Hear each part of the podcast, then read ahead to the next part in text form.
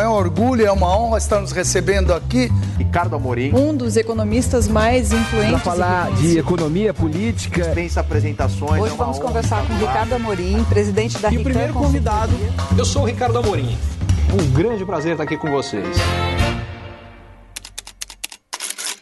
No campo das reformas econômicas, 2023 foi um ano importante para o Brasil. Uma reforma que há décadas se falava finalmente foi aprovada. Eu estou falando da reforma tributária.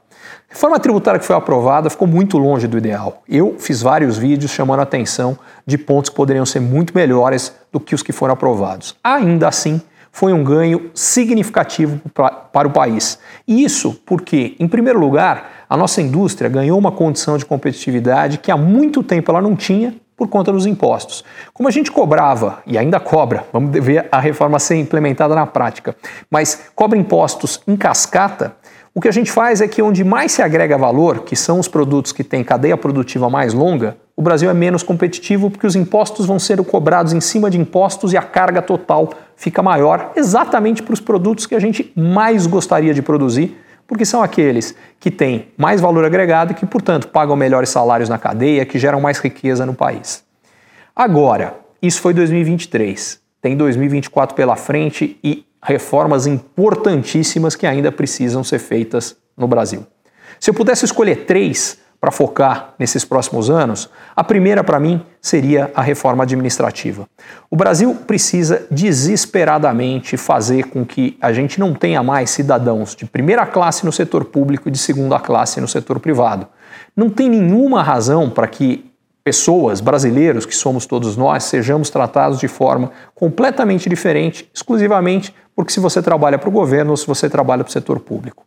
As regras têm que ser iguais. Eu duvido que elas vão chegar a serem iguais, mas apenas aproximando a gente consegue pegar um montão de dinheiro, no limite, centenas de bilhão de real que é gasto é, excessivamente com o funcionalismo público e conseguir usar esse dinheiro para causas sociais, para redução de impostos, para um monte de outras coisas. Obviamente, quando a gente está generalizando, tem um monte de classes de funcionários públicos que, ao contrário, recebem menos do que deveria. Os professores, por exemplo. Mas quando a gente vê a realidade da média do setor público, a gente tem uma enorme distorção e ela precisa ser resolvida. Segunda reforma fundamental que a gente precisaria é uma reforma do judiciário.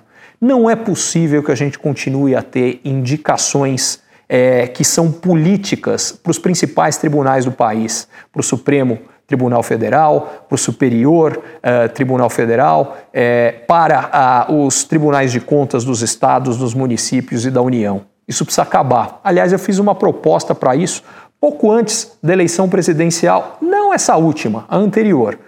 Poucos candidatos apoiaram a proposta e, digas de passagem, os dois que tinham mais chance na época, nenhum e que um deles acabou se tornando presidente, nenhum deles fez isso. E o governo atual tampouco. A população precisa cobrar isso. A terceira é uma reforma política.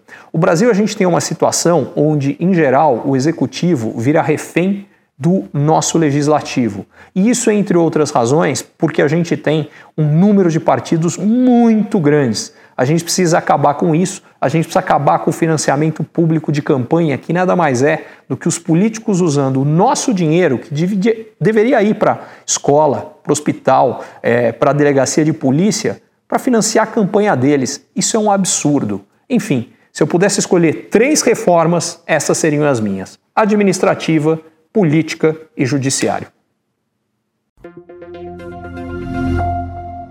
Curtiu esse conteúdo? Assine para receber quando cada um dos próximos for publicado. E se de repente você achar que algum colega, amigo ou alguém da sua família pode gostar também, lembre de compartilhar. Até a próxima!